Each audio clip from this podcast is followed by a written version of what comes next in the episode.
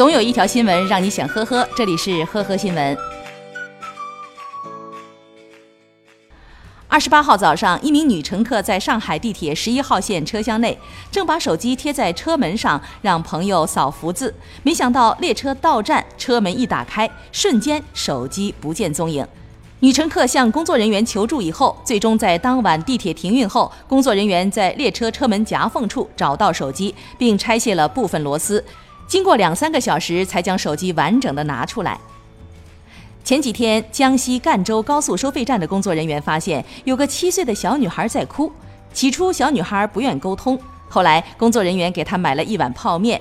女孩吃完以后，才告诉工作人员：“爸爸在收费站买东西，自己去厕所。回来后发现爸爸竟然把车开走了，电话、手表也落在了车上，无法联系。”工作人员马上给女孩的父亲打了电话，直到接到电话，粗心的爸爸才发现女儿不在车上。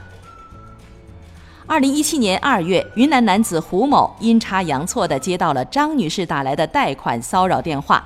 一般人接到这种骚扰电话都是挂掉，但是胡某没有挂掉，反而开始了自己的套路。胡某伪装成某公司老总，和张女士交起了朋友。通过在网络上对自己的包装，胡某假意和张女士越聊越投机，风趣的语言和体贴的关怀让张女士感动不已。此后，胡某以各种借口，先后分二十多次向张女士借款，共计一百三十二万元。后来，张女士还沉浸在甜蜜的美梦中的时候，胡某突然失联了，她这才意识到自己被骗，随后报了警。经查，胡某用类似手段还分别诈骗了卢女士三十二万元和张小姐十二万元，而他诈骗三名女士所得共计一百七十六万元，已经全部挥霍一空。目前，胡某因涉嫌诈骗已被公安机关依法刑事拘留。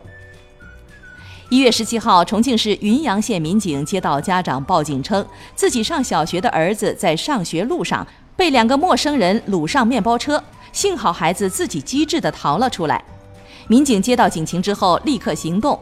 然而，经过一番调查，却发现真相竟然是孩子因不想写作业，自己将书包和作业丢掉以后回家编造的谎言。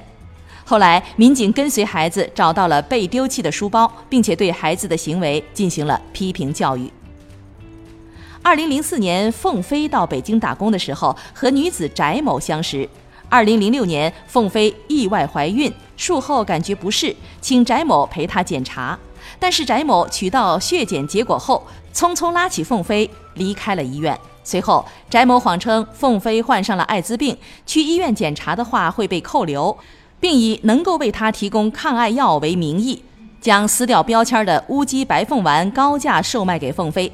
在过去的十二年里，一共诈骗凤飞六十四万多元。最终，法院以翟某犯诈骗罪，判处其有期徒刑十年，罚款五元。并责令他退赔被害人凤飞被诈骗的六十四万多元。感谢收听今天的呵呵新闻，明天再见。本节目由喜马拉雅和封面新闻联合播出。